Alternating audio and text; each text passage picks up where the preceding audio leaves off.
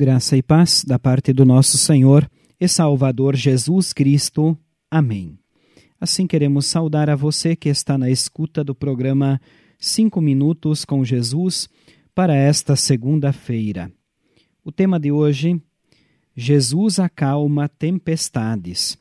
O texto bíblico base, Evangelho conforme Marcos, capítulo 4, versículo 39, onde diz assim: então ele se levantou, falou duro com o vento e disse ao lago: Silêncio, fique quieto.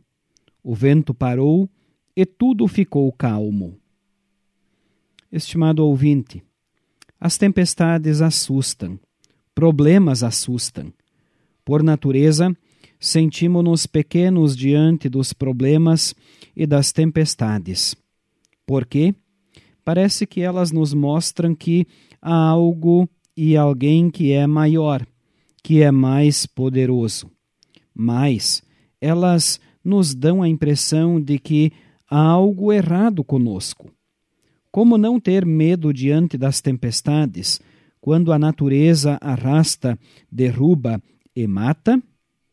A resposta que podemos dar é aquela que um pai deu ao seu filho assustado com as tempestades ele sentou-se à janela, tomou o filho no colo, abraçou-o e, olhando para o vento que soprava lá fora, disse-lhe: Meu filho, o Deus que faz o vento soprar é o mesmo Deus que protege e guarda a cada um de nós.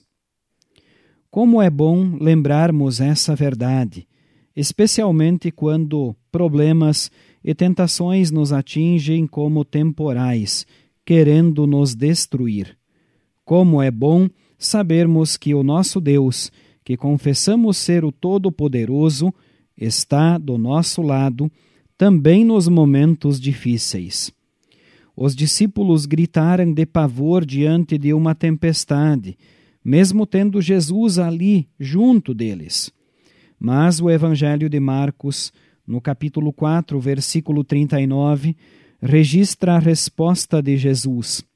Então ele se levantou, falou duro com o vento e disse ao lago: Silêncio, fique quieto. O vento parou e tudo ficou calmo. Há um grande problema, muito maior do que as nossas forças, que atormenta o ser humano.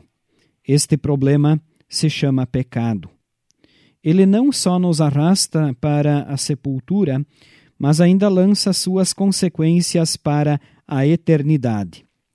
Esse problema, se não for resolvido, leva ao inferno para sempre. Mas isso Jesus já resolveu. Com o seu sacrifício, morte e ressurreição, ele pagou pelos nossos pecados. Aqueles que creem em Cristo como seu Salvador resolvem seu maior tormento e podem viver na certeza de que nada pode acontecer que possa desviá-los dele e da vida eterna. Agora nós vamos orar. Senhor Jesus, acalma-me, ajuda-me a confiar no teu amor e no teu cuidado. Obrigado, porque me socorreste em meu pecado. Amém nós estamos chegando ao final do nosso programa de hoje. Queremos agradecer a você que nos acompanhou até aqui.